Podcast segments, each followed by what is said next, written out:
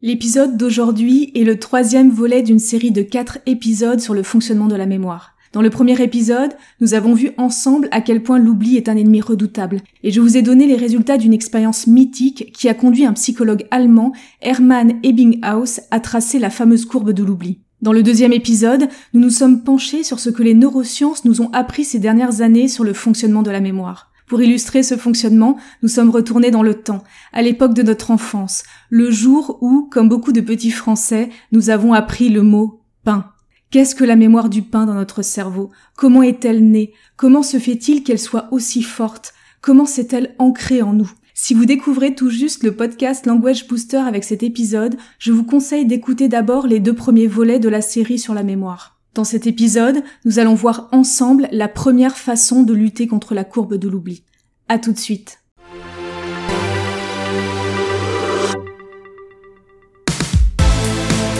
Bienvenue dans le podcast Language Booster, l'émission qui combine les techniques des plus grands polyglottes, la psychologie de la performance, les dernières découvertes des neurosciences et les outils numériques, tout cela dans un but unique vous permettre de passer au niveau supérieur dans votre maîtrise des langues. Nous avons vu que nous oublions très rapidement une grande partie de ce que nous apprenons. Sans stratégie particulière pour contrer les effets de la courbe de l'oubli, nous oublions plus de 50% de ce que nous avons appris en à peine une heure de temps et le lendemain d'une séance de travail, il ne nous reste déjà plus en mémoire que 30% des informations que nous avons apprises. Ces résultats, nous l'avons vu, ce sont ceux obtenus par Hermann Ebbinghaus lors de la mémorisation de listes de syllabes aléatoires, des syllabes sans aucun sens auxquelles se raccrocher, présentées à un rythme soutenu, ne permettant pas de développer des liens ou des moyens mnémotechniques pour les retenir plus facilement. Ces listes étaient travaillées et retenues par Ebbinghaus par un simple effet de répétition, en rabâchant encore et encore l'apprentissage je pense qu'on peut affirmer avec certitude que la puissance de la mémoire initiale créée par ce mécanisme est plutôt très très faible. Pourtant, si vous réfléchissez un peu, vous vous souviendrez sans doute que cet apprentissage par cœur est le seul que l'on nous a vraiment appris à l'école. Tout au long de nos études, on nous a demandé de retenir des montagnes et des montagnes de connaissances, mais personne ne nous a jamais vraiment appris comment apprendre et mémoriser efficacement au-delà du simple par cœur, qui ressemble beaucoup au processus d'Ebbinghaus.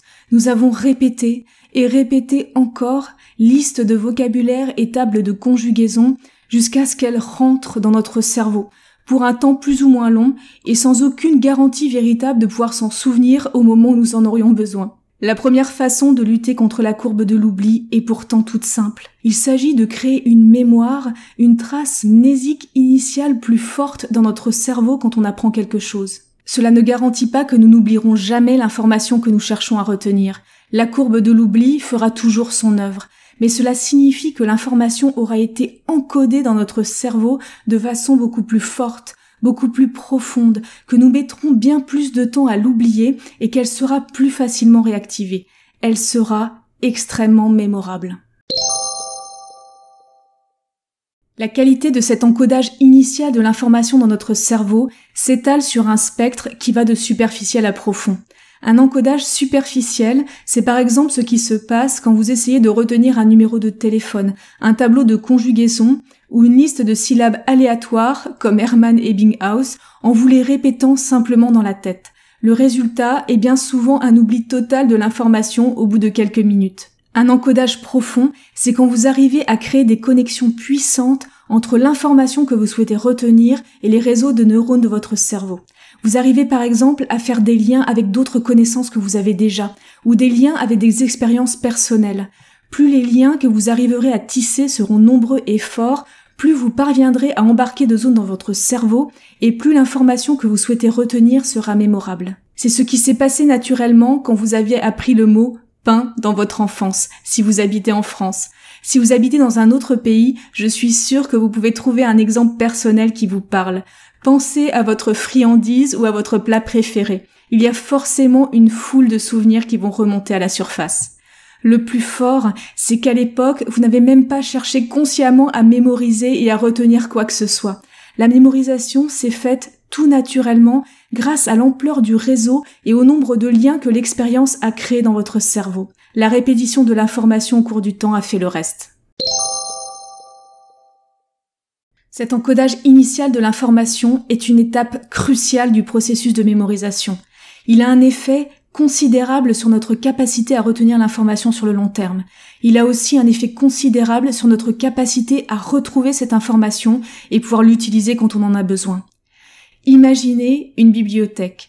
Si les livres sont rangés n'importe comment et qu'il n'y a pas moyen de retrouver le livre dont vous avez besoin à un instant donné, alors les centaines et les centaines de livres que vous avez amassés tout au long de votre vie ne vont pas vous servir à grand chose. Tous les systèmes de rangement et tous les encodages de l'information ne se valent pas. Ça veut dire qu'avant même d'envisager répéter et réviser régulièrement une information pour l'ancrer en mémoire long terme, ce qu'il va falloir faire quoi qu'il arrive, il va falloir soigner la façon dont on l'encode dans le cerveau pour optimiser nos chances de la retenir, mais aussi de pouvoir la réutiliser. Cet acte d'encodage, c'est un acte de mémorisation volontaire, mais aussi un acte éminemment personnel.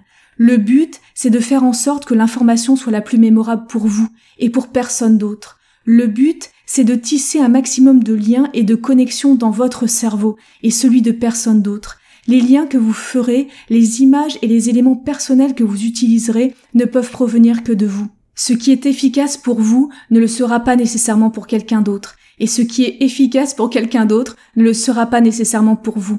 C'est une des raisons pour lesquelles toutes les applications et logiciels magiques au contenu préfabriqué ont au final un impact plutôt faible en termes d'apprentissage des langues.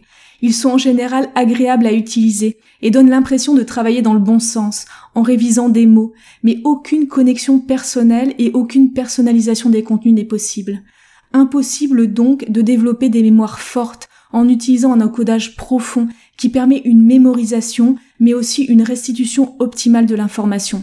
Dans la formation Apprentissage optimisé, nous verrons ensemble les différents facteurs qui permettent de rendre une information plus mémorable et la façon dont vous pouvez les utiliser pour personnaliser et optimiser votre apprentissage. Vous serez alors à même de mémoriser plus facilement et plus rapidement tous les contenus qui vous intéressent, de les ancrer dans la durée, mais aussi d'y faire appel et de les utiliser plus facilement. Si cette formation vous intéresse, vous pouvez vous préinscrire dès à présent sur l'espace de formation Language Booster. Vous serez ainsi prévenu par mail de sa sortie.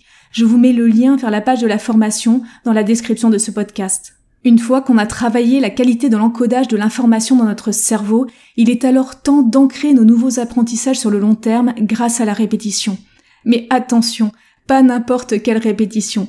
Contrairement à ce que l'on pourrait penser, et contrairement à ce que l'on a pu nous faire croire pendant longtemps, l'optimal n'est pas de travailler comme un dur tous les jours, en rabâchant pendant des heures et des heures les mêmes leçons, les mêmes listes de vocabulaire et les mêmes règles de grammaire.